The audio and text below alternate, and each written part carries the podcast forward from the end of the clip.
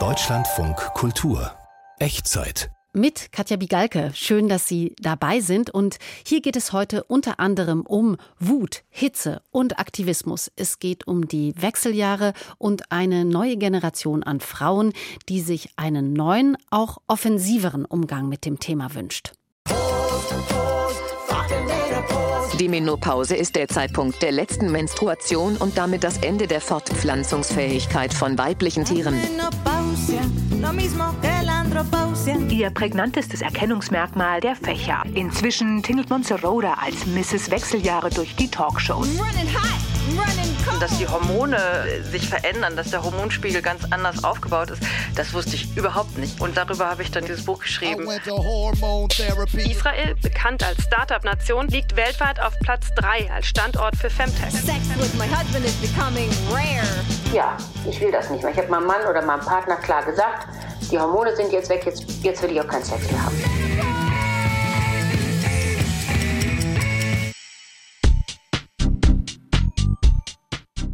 Ja, die Wechseljahre. Das erste Mal, dass ich mich ernsthaft mit diesem Thema beschäftigt habe, das war tatsächlich im Rahmen eines Features für die Sendung Zeitfragen hier im Deutschlandfunk Kultur.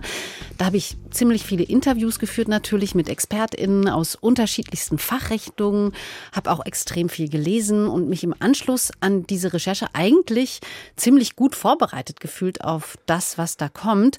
Und trotzdem so richtig identifizieren konnte ich mich nicht mit diesem Beratungsangebot, das da zur Verfügung stand.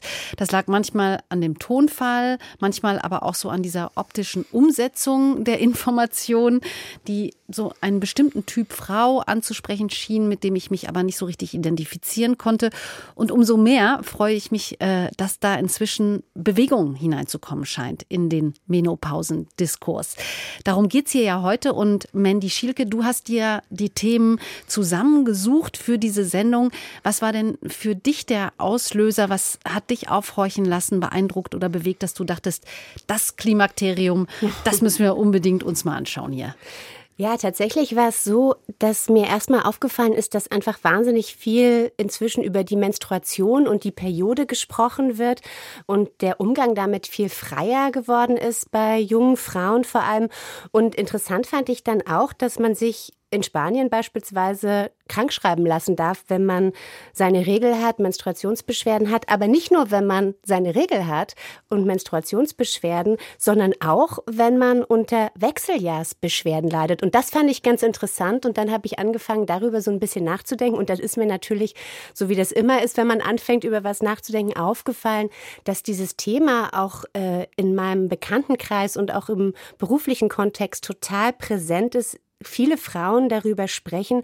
Und ich fand es spannend, auch persönlich, weil ich gemerkt habe, dass es da auf eine Art auch so eine gleichzeitig gibt. Also Frauen, die gerade noch äh, mal schwanger werden mit Anfang 40 oder das probieren und die anderen, die irgendwie im gleichen Alter sind und schon unter Wechseljahrsbeschwerden leiden und dass das alles irgendwie manchmal so zusammenfällt und schwer auseinander zu klamüsern ist, aber für Frauen eben viele Fragen stellt, das wollte ich irgendwie hier bei uns in der Echtzeit mal irgendwie genauer angucken lassen. Und das ist ja das Schöne an der Echtzeit, dass wir hier irgendwie die Gelegenheit haben, uns so ein Phänomen aus vier Perspektiven anzugucken. Du hast gerade schon äh, Spanien erwähnt. Das ist ja oft spannend bei solchen Themen, dass man da mal ins Ausland guckt. Auch beim Umgang mit der Menopause ist das äh, eine spannende Sache. In Spanien ist man nämlich mitunter da schon ein wenig weiter im Diskurs als hier in Deutschland. Dort hat es in den letzten letzten Jahren ähm, viel Fortschritt auch mit einer feministischen Gesetzgebung gegeben, die auch für viel Aufmerksamkeit gesorgt hat. Da ging es nicht nur um den Schutz vor sexualisierter Gewalt, sondern eben auch um Gesundheitsthemen wie zum Beispiel eben Beschwerden, wie sie durch die Menstruation oder eben auch die Wechseljahre ausgelöst werden können. Dass solche Frauenthemen solche Beachtung finden, das ist aber auch in Spanien natürlich nicht vom Himmel gefallen, sondern dem Engagement von Aktivistinnen zu verdanken. Und Julia Macher hat eine von ihnen getroffen. Ihr prägnantestes Erkennungsmerkmal trägt Monserota immer bei sich. Ein Griff und ratsch geht der Fächer auf. Bei mir waren neben heftigen Schlafstörungen Hitzewallungen das wichtigste Symptom der Menopause. Und was hilft dagegen? Ein Fächer, natürlich. Ich hatte damals eine ganze Kollektion in allen Farben und Größen für alle Handtaschen. Ich habe ständig damit gewedelt. Manche sagten dann, Du übertreibst. Aber ich habe immer ganz offen gesagt, ich bin in den Wechseljahren. Ich habe eine Hitzewallung. Die Wechseljahre sind inzwischen vorbei. Der Fächer hat seine Funktion behalten. Denn kein Instrument eignet sich so gut, um quasi im Handumdrehen das Gespräch auf das große Thema zu lenken, das Monseroda seit zwölf Jahren umtreibt. Die Wechseljahre. Monseroda weiß, wovon sie spricht. Sie selbst habe an einem ganzen Supermarkt von Symptomen gelitten und musste sich Informationen dazu mühsam aus dem Netz zusammenklauben. Bald fragten ihre Freundinnen sie um Rat. Sie organisierte einen Salon, Podiumsdiskussionen mit Ärztinnen, Psychologinnen, Schauspielerinnen folgten. Inzwischen tingelt Monseroda als Mrs. Wechseljahre durch die Talkshows. Ihr Webportal Ella y el Abanico, Sie und der Fächer, hat 12 Millionen Nutzerinnen und einen eigenen Song. La menopausia, lo mismo que la andropausia. Se dicen a estas alturas, solo es cuestión de soltar. Ein Grund des Erfolgs, Rhoda scheut sich nicht vor heißen Eisen. Gleich beim ersten Großevent gab es einen Boykottaufruf. Feministinnen protestierten, weil nicht nur ein Kontra, sondern auch ein Pro-Vortrag zum Thema Hormontherapie auf dem Programm stand. Rhoda blieb standhaft. Ich bin in einer Diktatur groß geworden und lasse mir nichts mehr verbieten. Die einzige, die darüber entscheiden sollte, ist die betroffene Frau selbst, sagt die Aktivistin und switcht zum nächsten Lieblingsthema Wechseljahre und Sex. Für Männer gibt es seit langem Potenzpillen, aber Therapien für Scheidenatropie zum Beispiel gibt es kaum. Und wenn, dann sind sie sehr teuer. Dabei macht das dünner werdende Scheidengewebe die Penetration für manche Frauen zur Hölle. Aber statt Sexualität mal aus einer anderen Warte zu betrachten, geht es für die meisten immer noch nur um Penetration. Penetration, Penetration. Deswegen müssen wir dringend auch die Männer in die Debatte mit einbeziehen. Bei ihrem letzten Talk saßen 10 Prozent Männer im Publikum. Darauf ist Monseroda ebenso stolz wie auf die Tatsache, dass sich auf Instagram und Co. inzwischen Dutzende spanischsprachige Menopause-Clubs drängeln und Start-ups mit Geschäftssinn für eine sich konstant erneuernde Zielgruppe. Hola Rose. ¿Qué tal Cristina? ¿Cómo vas? Mireia Roca und Cristina Martinez haben im Herbst 2021 das Unternehmen Domma gegründet. Im Online-Shop gibt's Kräutertees, Kosmetik und Nahrungsergänzungsmittelchen und auf der Homepage kann sich jede Frau ihren persönlichen Menopauseplan erstellen lassen und erhält Zugang zu Chats und Online-Beratungen.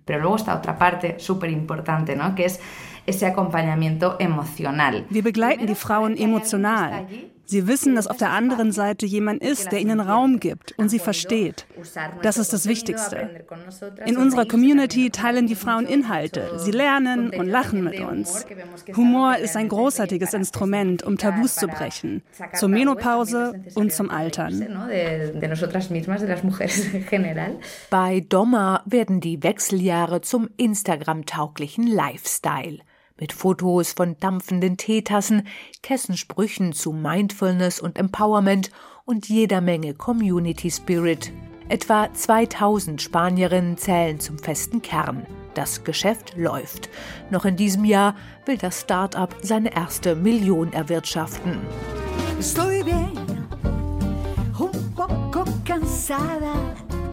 Die Gründerinnen selbst gehören noch zum regelmäßig ovulierenden Teil der Bevölkerung. Die Wechseljahre sind für sie auf jeden Fall fruchtbar. Ay, tengo que estar positiva, doctor. ¿Será que tengo la menopausia?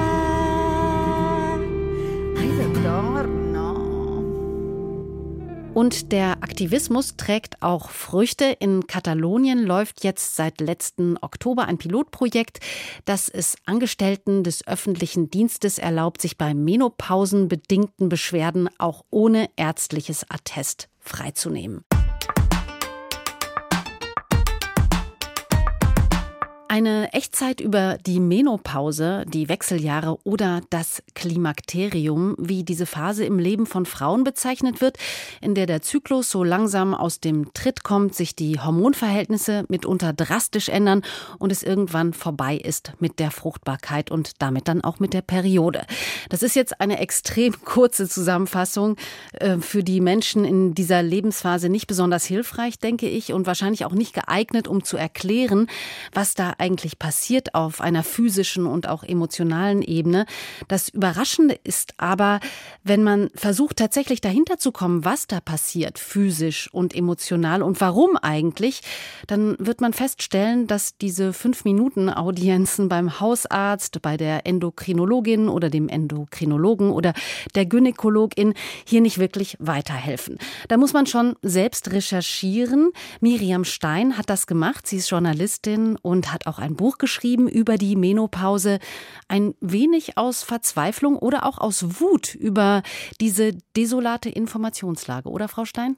Absolut. Ich wusste eigentlich gar nichts, ehrlich gesagt, außer dass die Blutung irgendwann aufhört und dass es vielleicht vorher zwei Hitzewallungen gibt. Und worauf sind Sie da gestoßen, als Sie sich informieren wollten? Na, das Problem ist, dass ich anfing, äh, komische Symptome zu haben und ehrlich gesagt schon Ende 30. Ähm, ich habe wahnsinnig schlecht geschlafen plötzlich, was ich untypisch für mich fand. Und dann habe ich nachts unheimlich angefangen zu schwitzen und hatte irgendwie verschiedene Hypothesen, woran das liegen konnte, an der äh, Ventilation des Betts. Dann haben wir ein neues Bett gekauft und es hörte aber nicht auf. Und ähm, irgendwann habe ich dann äh, Kopfschmerzen bekommen und schlechte Laune und fühlte mich irgendwie nicht mehr wie ich selbst. Und daraufhin habe ich dann angefangen zu recherchieren, was könnte mir fehlen? Ja, was könnte mir fehlen? Was ist los mit mir? Und da stieß ich irgendwann im Internet auf das Wort Perimenopause, das ich noch nie vorher gehört hatte, obwohl ich mich wirklich eigentlich für eine aufgeklärte und gut informierte Frau halte. Und äh, dann sah ich dazu die Symptomliste und da stand das schön alles aufgezählt. Schlechte Schlafen, äh, Nachtschweiß, äh, schlechte Laune, Kopfschmerzen, all das, was ich so gerade eigentlich erfuhr. Und dann dachte ich, ah, das ist es. Das heißt, informiert haben Sie sich in erster Linie im Internet? Genau, ich bin auch zu meiner Gynäkologin gegangen, aber erst nachdem ich mich informiert hatte.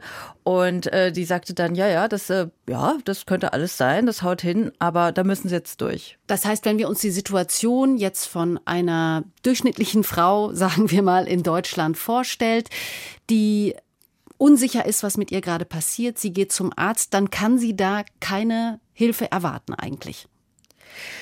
Nein, und zwar aus dem einfachen Grund, weil es im deutschen Krankenkassensystem keine Abrechnungsnummer gibt. Wir haben alle Steine umgedreht und alles abgesucht. Es gibt keine. Es gibt eine Diagnosenummer. N95 heißt die klimakterische Störung und die wurde im Jahr 2020 laut dem Koch-Institut über sieben Millionen Mal gestellt. Und äh, wie gesagt, es kann nicht abgerechnet werden. Das heißt, die Ärztinnen und Ärzte können gar keine Beratung geben, weil sie nicht dafür bezahlt werden. Und das Problem ist einfach, dass natürlich äh, Journalistinnen äh, gut hingehen können und sich informieren, aber ich finde es total wichtig, dass äh, Hilfe und Unterstützung tatsächlich für alle Frauen in den Wechseljahren zugänglich ist. Für Frauen, äh, die vielleicht weniger Mittel zur Verfügung haben oder auch Frauen, die vielleicht nicht so gut Deutsch sprechen können. Die Wechseljahre, die werden ja sehr unterschiedlich wahrgenommen. Dazu gibt es auch Studien und da wird immer so gerne grob unterteilt zwischen drei verschiedenen Dritteln. Also ein Drittel der Frauen geht nach eigener Aussage beschwerdefrei durch diese Zeit. Ein weiteres Drittel hat so leichte Symptome und ein anderes Drittel hat in dieser Phase richtig körperliche Probleme. Zu welchem Drittel gehören Sie? Ich würde mich definitiv zu dem zählen, das schwere Symptome hat und hatte. Können Sie das mal beschreiben? Also die Stärke der Symptome. Also Sie hatten eben schon erwähnt, Schlafstörungen gehören dazu und Sie waren ein bisschen gereizt. So heißt ja auch Ihr Buch, Die gereizte Frau. Was zählt da noch dazu? Also was zunächst mal aufgefallen ist, ist, dass sich meine Zyklen total verändert haben und damit auch die Periode selber. Und die sind einfach, und auch das wusste ich nicht, und ich glaube, das wissen viele Frauen nicht, dass sie erstmal in kürzeren Abständen stärker kommt. Und was mir halt passierte, ist, dass ich tatsächlich so ein ich würde sagen, Plazenta großes Blutstück irgendwann in meiner Toilette fand und äh, wirklich nicht wusste, was das ist. Und ich habe das im Buch beschrieben, dann habe ich da reingepiekst und versucht rauszufinden, ob das wohl jetzt gefährlich ist, ob ich einen Krankenwagen rufen muss, weil das macht einem echt Angst. Und ich das ist auch unangenehm. Sagen, ja, das ist ja total besorgniserregend. Und Sie haben sich offensichtlich auch nicht gut vorbereitet gefühlt. Ich habe mich überhaupt nicht vorbereitet gefühlt, weil, wie gesagt, das wusste ich gar nicht. Natürlich, wie gesagt, man weiß, dass man irgendwann unfruchtbar wird. Und man weiß auch, dass deswegen irgendwann die Blutung aufhört. Und da hatte ich mich aber ehrlich gesagt drauf gefreut. Also ich bin jetzt niemand, der total äh, glücklich monatlich menstruiert hat, sondern ich bin ja jemand, der dachte, okay, gut, ähm, war gut, aber jetzt reicht's auch womit das verbunden ist körperlich und was das für den Körper heißt, dass eben, wie Sie eingangs äh, sagten, dass die Hormone sich verändern, dass der Hormonspiegel ganz anders aufgebaut ist, das wusste ich Überhaupt nicht, gar nicht sogar. Und wie gesagt, darüber habe ich dann ja dieses Buch geschrieben, über die Recherche und auch über den Frust, über eben dieses Unwissen. Jetzt sind Sie gut im Bilde. Können Sie vielleicht mal beschreiben, was da hormonell genau passiert? Ähm, was halt passiert, ist, dass passiert eigentlich in drei Schritten. Wir sprechen vom Klimakterium, das gibt es die Prämenopause, die Perimenopause und dann die Menopause. Die Menopause ist das kürzeste Stück. Das ist nämlich nur ein Moment, nachdem sie nämlich zwölf Monate ihre Tage nicht mehr hatten. Da sind sie quasi fertig. Und das, was wir als Wechseljahre kennen, ist eigentlich die Zeit davor, die Prämenopause und die Perimenopause. Und während der Prämenopause sinkt erstmal das sogenannte Progesteron. Das ist das Gelbkörperhormon, das in der zweiten Zyklushälfte äh, für so ein gewisses Wohlbefinden sorgt. Sorgt auch dafür, dass sie tief schlafen zum Beispiel. Und wenn das sinkt, und zwar rapide, dann entsteht etwas, das nennt sich Östrogendominanz. Das klingt jetzt erstmal widersprüchlich, weil man ja denkt ja immer, dass Östrogen geht. Das tut es dann auch. Aber wie gesagt, erstmal sinkt das Progesteron. Und was innerhalb dieser sogenannten Östrogendominanz passiert, ist, dass sie komische Symptome oder unbekanntere Symptome entwickeln, wie Kopfschmerzen, wie Herzrhythmusstörungen, die in den seltensten Fällen von Ärztinnen und Ärzten als menopausal diagnostiziert werden, weil die Menopause im Grundstudium nicht vorkommt. Und dann in der Perimenopause sinkt auch das Östrogen ab das heißt, die Östrogendominanz wird dann weniger und dann kommen eben die berühmten Hitzewallungen und äh, die berühmte Gereiztheit. Und ähm, das Interessante ist halt, dass das nicht proportional passiert. Das heißt, sie haben keinen proportionalen Abfall ihrer Hormone, Progesteron und äh, Östrogen und Testosteron, sondern das schwankt. Und zwar wild rauf, runter, rauf, runter. Und diese Schwankungen, die sind genau das, was eben dieses, nennen wir es, Unbehagen auslöst. Und das ist eben genau bei allen Frauen unterschiedlich. Und das ist das Interessante, wie Schwangerschaften, jede Menopause, jedes Klimakterium ist anders. Und deswegen kann man eigentlich gar nicht ganz genau vorhersagen, wie das jetzt bei Ihnen äh, zum Beispiel ist im Vergleich zu mir. Aber was man natürlich machen kann, ist, dass man äh, aufklärt. Und ich würde immer sagen, ab 35 großflächig vorher, damit man eben diese Furchtmomente so ein bisschen vermeiden kann. Ihnen geht es ja darum, Aufmerksamkeit oder wenn man es jetzt modisch englisch benennen möchte, Awareness dafür zu erzeugen, dass die Wechseljahre eben nicht nur ein individuelles, sondern auch ein gesellschaftliches Problem sind. Können Sie das mal erklären, inwieweit das gesellschaftlich relevant ist? Wir sagen ja immer, die Wechseljahre betrifft die eigentlich alle Menschen, die Hälfte der Menschen direkt, nämlich die Frauen, und die andere Hälfte indirekt. Das sind die Männer. Weil alle Männer und jeder Mann, der jetzt zuhört, kennt eine Frau, die in den Wechseljahren ist und steht in irgendeiner Beziehung zu der. Das kann eine Mutter sein, das kann eine Kollegin sein, das kann die Partnerin sein. Und deswegen ist, sind Männer auch betroffen. Und wenn natürlich Frauen in den Wechseljahren unter so schweren oder unter sch schweren Symptomen leiden, dann leidet im Grunde das ganze Umfeld mit. Zum Beispiel die Partnerschaft.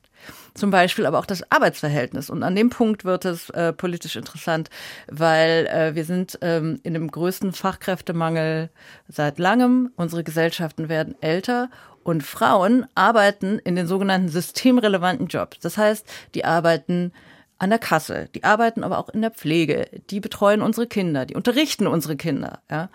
Und wir wissen genau, wie wenig es von denen gibt. Und wenn wir, äh, Sie haben das gerade schön ausgerechnet, ein Drittel davon an schwere Symptome verlieren und vielleicht die Hälfte davon in den Frühruhestand, dann verlieren wir an einer ganz entscheidenden Stelle Personal. Und es hat eine amerikanische Beratungsgesellschaft vor zwei Jahren mal ausgerechnet, was das im Jahr an Schaden verursacht. Und es sind 150 Millionen Dollar. Das ist eine geschätzte Zahl, weil die Dunkelziffer so hoch ist, weil natürlich viele Frauen lügen weil es ihnen peinlich ist und deswegen gar nicht sagen, warum sie eigentlich ausscheiden aus dem Beruf. Das finde ich tragisch. Das ist äh, traurig, weil man könnte mit ziemlich wenigen Handgriffen diese Frauen im Berufsleben unterstützen und könnte ihre äh, Berufstätigkeit erhalten. Und ich glaube einfach, dass wir uns als Gesellschaft das nicht leisten können, diese Facharbeiterinnen zu verlieren. Das wundert einen ja so ein bisschen. Ne? Also die Menopause ist kein neues Phänomen, das begleitet uns schon seit Menschengedenken.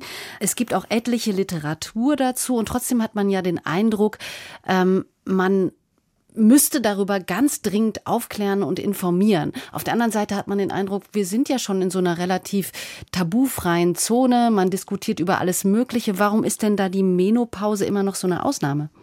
Ich glaube, das hat einfach tatsächlich mit dem Frauenbild zu tun, das in 3000 Jahren plus Patriarchat entstanden ist. Und das ist einfach, dass die hauptgesellschaftliche Relevanz von Frauen die Nachkommenschaft ist, also sprich Schwangerschaft. Nach wie vor. Ich würde auch sagen, dass sich das sehr langsam ändert.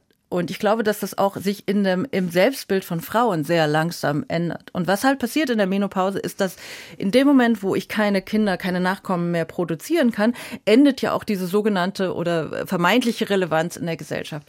Das heißt, wir verwechseln das Ende der Fruchtbarkeit mit dem Ende der Weiblichkeit. Und ich habe in meinen Recherchen eigentlich festgestellt, dass wir Weiblichkeit mit Sexappeal verwechseln, ja, und das, äh, die Weiblichkeit endet nicht, im Gegenteil. Ja. Es ist ja alles sehr weiblich. Also meine plazenta-große Sturzblutung war sehr weiblich, ja. Das ist nur der Teil der Weiblichkeit, der wirklich überhaupt null sexy ist, ja. Und ich glaube, da liegt so ein bisschen eine Hase im Pfeffer, dass einfach sehr viele Frauen selber sich irgendwie schämen wie findet man denn da den richtigen Ton? Also wie haben Sie den richtigen Ton gefunden? So eine ausgewogene Mischung aus Aufklärung, Information und persönlichen Geschichten oder wie geht man da am besten heran? Was meinen Sie? Ich hatte einfach das Gefühl, ich würde gerne auf Augenhöhe darüber reden. Und äh, da habe ich mich tatsächlich so ein bisschen inspirieren lassen von den äh, etwas jüngeren Periodenaktivistinnen, die das meines Erachtens ganz toll machen und die ich auch bewundere. Das wäre undenkbar gewesen, in meiner Generation so über die Periode zu sprechen. Und da habe ich gedacht, das kann man doch so vielleicht einfach auch mit der Menopause machen. Und ich äh, stelle fest, dass wenn man eben so, genauso wie wir beide, so äh, normal darüber redet, das ist, als würde man einen Korken aus der Flasche ziehen. Dass einfach sehr viele Frauen das Bedürfnis haben, darüber zu sprechen, weil es passiert ihnen. Und wir haben aber gleichzeitig natürlich 25 Jahre ein versuchsweise selbstbestimmtes Leben hinter uns. Und das soll jetzt enden. Das geht natürlich nicht.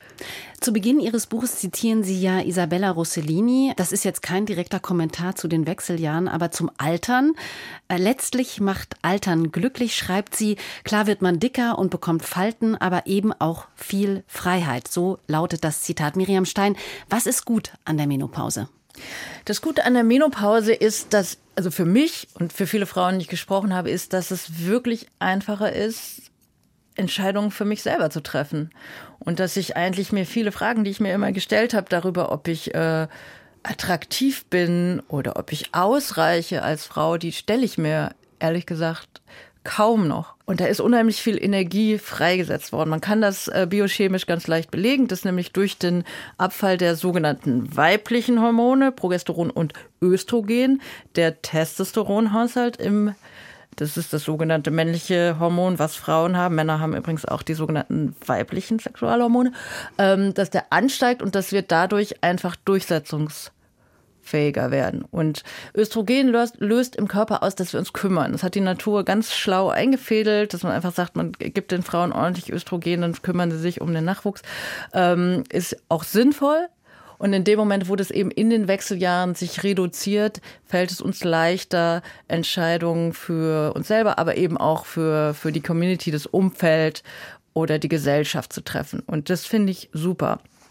Die Wechseljahre nicht nur negativ, aber auch nicht nur positiv, eine Mischung. Wir brauchen auf jeden Fall einen neuen Umgang mit Ihnen. Vielen Dank, äh, Miriam Stein, für das Teilen Ihrer Erfahrungen.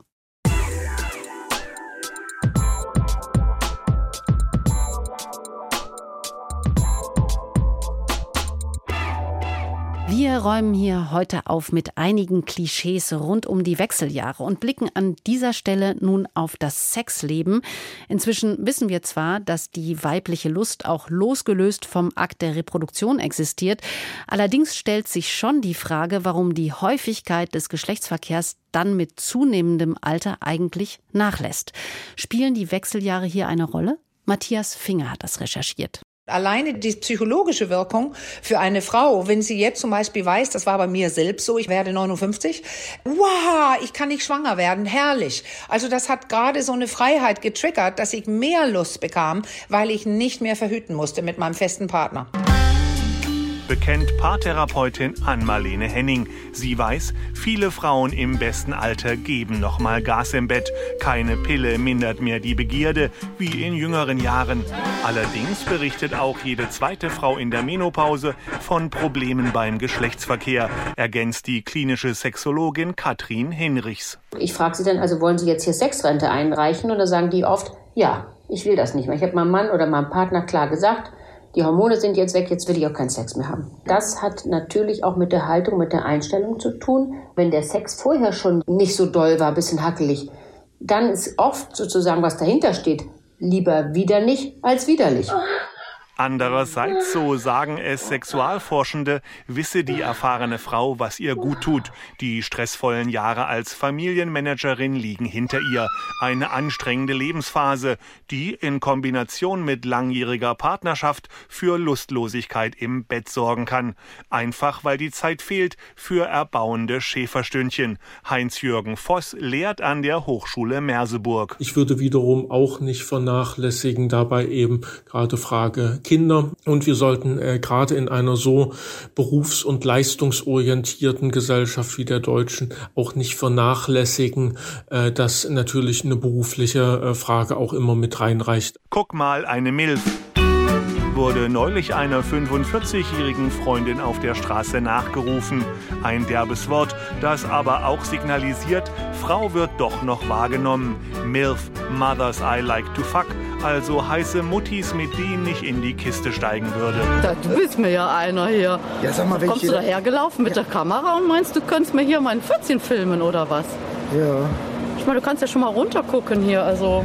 Ein Paradox gilt Motherfucker doch als Schimpfwort im Englischen. Die reife Frau als Verführerin taugt schon seit den Kindertagen des Kinos als Narrativ in der Pornografie und wird mittlerweile im Internet ausgewalzt. Sexualwissenschaftler Jakob Pastötter. Diese Frauen sind durchaus schon vom Leben gezeichnet. Die haben auch Falten bereits, die haben auch bereits schwächere Bauchmuskulatur.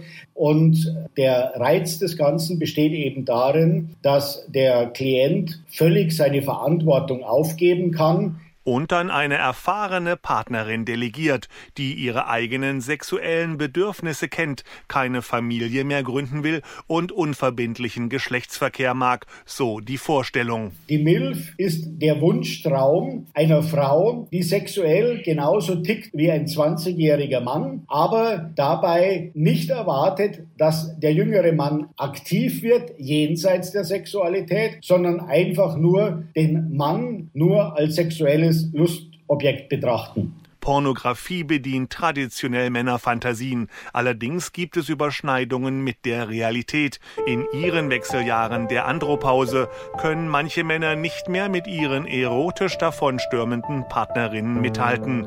Die Herren der Schöpfung produzieren mehr Östrogene und werden weicher. Bei den Frauen sorgt Testosteron für Tatendrang, ein Rollentausch. Dann haben wir hier, und das ist das zum Thema Lust der Frau. Sehr lustvolle Frauen in der Praxis, die jetzt plötzlich nicht den Sex haben können mit ihrem festen Partner, den sie gerne würden. Und eine Lösung ist tatsächlich auch für viele Frauen einen jüngeren Liebhaber oder einen jüngeren Partner sich auszusuchen. Und so nimmt in der Menopause bei manchen Frauen die sexuelle Experimentierfreudigkeit wieder zu. Swingerclubs, Fremdgehagenturen und Polybeziehungen. Endlich kann alles ausprobiert werden. Jetzt gibt ja auch schöne Studien, die zeigen, dass Leute, die immer Sex hatten, auch die sind es, die weiter Sex haben werden und dass die zum Beispiel um die zehn Jahre jünger geschätzt werden. Ja, eine Sorge kann man an dieser Stelle also schon mal ausräumen. Wer gerne Sex hat, der oder die muss sich keine Sorgen machen, dass die Wechseljahre diesen Spaß nehmen. Als Entschuldigung für die Abstinenz von Sex sollte man sie dann vielleicht auch nicht mehr äh, verwenden, um dieses Schreckgespenst dann auch nicht immer wieder an die Wand zu malen. Oder Mandy, was denkst du? Sonst klingen ja die Wechseljahre immer noch so nach einem Ende irgendwie. Ja, das Interessante dabei ist ja, finde ich, wenn es irgendwie diese Endzeitrhetorik gibt, ist, dass das ja irgendwie was ganz Besonderes ist bei uns Menschen, dass es tatsächlich so ist, dass irgendwann diese Fruchtbarkeit aufhört. Und wenn man so wie ich jetzt sich mit dem Thema mal näher auseinandergesetzt hat, findet man eben raus, dass bei den Säugetieren es außer uns Menschen nur noch ein paar Wahlarten gibt, wo quasi die Fruchtbarkeit irgendwann endet und nicht bis zum Ende des Lebens geht. Das ist bei anderen Tieren oder bei den meisten Tieren ganz anders. Und warum das so ist und was da eigentlich evolutionär dahinter steckt, das das ist ziemlich umstritten. Da gibt es, glaube ich, äh, jetzt keine Paradeantwort, die ich hier geben kann. Aber ich finde, sich das mal zu überlegen, dass das nicht der Normalfall ist, dass wir irgendwann aufhören, fruchtbar zu sein und dass diese ähm, auf eine Art auch vertrackte Kombination mit der Weiblichkeit, ähm, ja, die sollten wir uns mal ein bisschen genauer angucken und da auch mal drüber nachdenken, was vielleicht dahinter steckt. Und vielleicht darf ich das auch noch kurz sagen.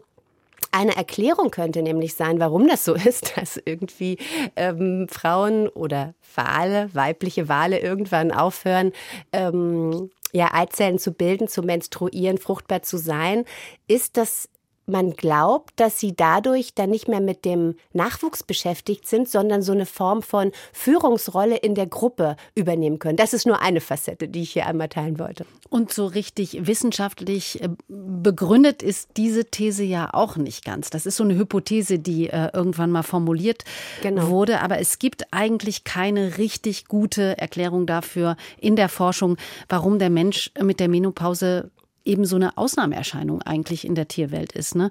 Die meisten Tiere, die dokumentieren natürlich auch ihre Periode oder das Ausbleiben derselben nicht so minutiös und akribisch, wie viele Menschen das machen. Dafür gibt es ja inzwischen auch etliche Tracking-Apps.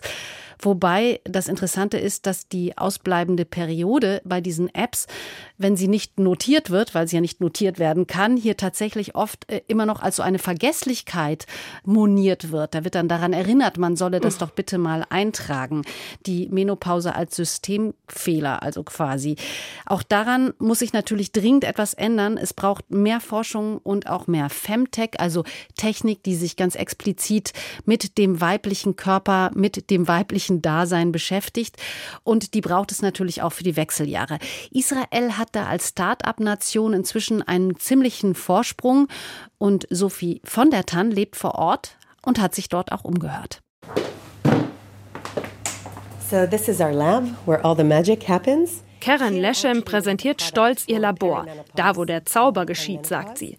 In einem Industriegebiet in Modi'in, einer Stadt zwischen Jerusalem und Tel Aviv, sitzt das Unternehmen Ocon Healthcare, gegründet 2011. Karen Leshem ist CEO. We manufacture devices to deliver drugs to the uterus. Hier entwickeln sie Produkte, mit denen Medikamente in den Uterus eingebracht werden können. So ähnlich wie die Spirale, die als Verhütungsmittel in den Uterus eingesetzt wird Ocon will dieses Hilfsmittel auch für Hormonbehandlungen für Frauen in der Menopause nutzen.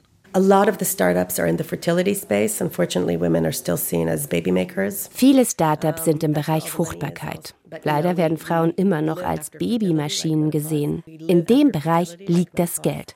Aber wir leben ja auch noch nach der Fruchtbarkeit. Das ist auch wichtig. Die Innovation von Ocon ist die Form des Produkts, erklärt Edith Eschka-Oren, die Leiterin der Forschungsabteilung. Es ist kugelförmig statt T-förmig. Das Material ist biegsam. Es kann sich besser der weiblichen Anatomie anpassen und deshalb auch mehrere Jahre im Uterus bleiben. Durch eine kleine Röhre wird eine Metallschnur mit Kupferkügelchen in den Uterus eingeführt. Beim Austritt aus der Röhre formt sie sich zu einer Kugel. Die Kupferkügelchen geben in kleinen Dosen die Hormone ab. Barry Kaplan, Gynäkologe und Präsident der israelischen Gesellschaft für Menopause, sieht Potenzial. The idea is very good, very interesting and uh, Die Idee ist gut, sehr interessant, denn die T-Form führt dazu, dass der Uterus sich zusammenzieht. Aber dieses Produkt ist flexibel. Flexity, for example, that is very good as well. Und es bringt die Hormone direkt dorthin, wo sie benötigt werden, in den Uterus, sagt Kaplan. Er setzt sich seit Jahren dafür ein, dass das Thema Menopause unter Ärzten mehr Beachtung findet. Deshalb hat er eine Telegram-Gruppe gestartet, in der sich Ärzte beraten können. You see, now just came some questions. What did they ask there? They ask, for example, Sie fragen zum Beispiel Folgendes. Eine Frau, 48 Jahre alt, hatte vor acht Jahren Brustkrebs. Jetzt leidet sie an Schweißausbrüchen und Gedächtnisverlust. Ihre Mutter hatte Alzheimer. Was raten Sie ihr zu geben? Her mother has Alzheimer in the past. What uh, do you suggest to give her? Mittlerweile hat die Ärzte-Telegram-Gruppe mehr als 300 Mitglieder. Allerdings würden nach wie vor wenige Frauen Hormonbehandlungen wahrnehmen. Wenn das Produkt von Ocon auf dem Markt ist, soll es etwa so viel wie eine Spirale kosten. Doch das wird noch dauern. Bisher ist es nur ein Prototyp. Damit im kommenden Jahr klinische Tests starten können, brauchen sie weitere Investoren. 15 bis 25 Millionen Dollar kostet die Entwicklung eines Produkts, sagt Karen Leshem. Die meisten Innovationen im Bereich weibliche Gesundheit sind allerdings Gesundheits-Apps und Produkte zur Diagnostik, die ja auch wichtig sind. Im therapeutischen Bereich haben wir aber enorme Kosten für klinische Tests und da brauchen wir große Schecks. Meistens sind die Investitionen in Femtech aber kleiner.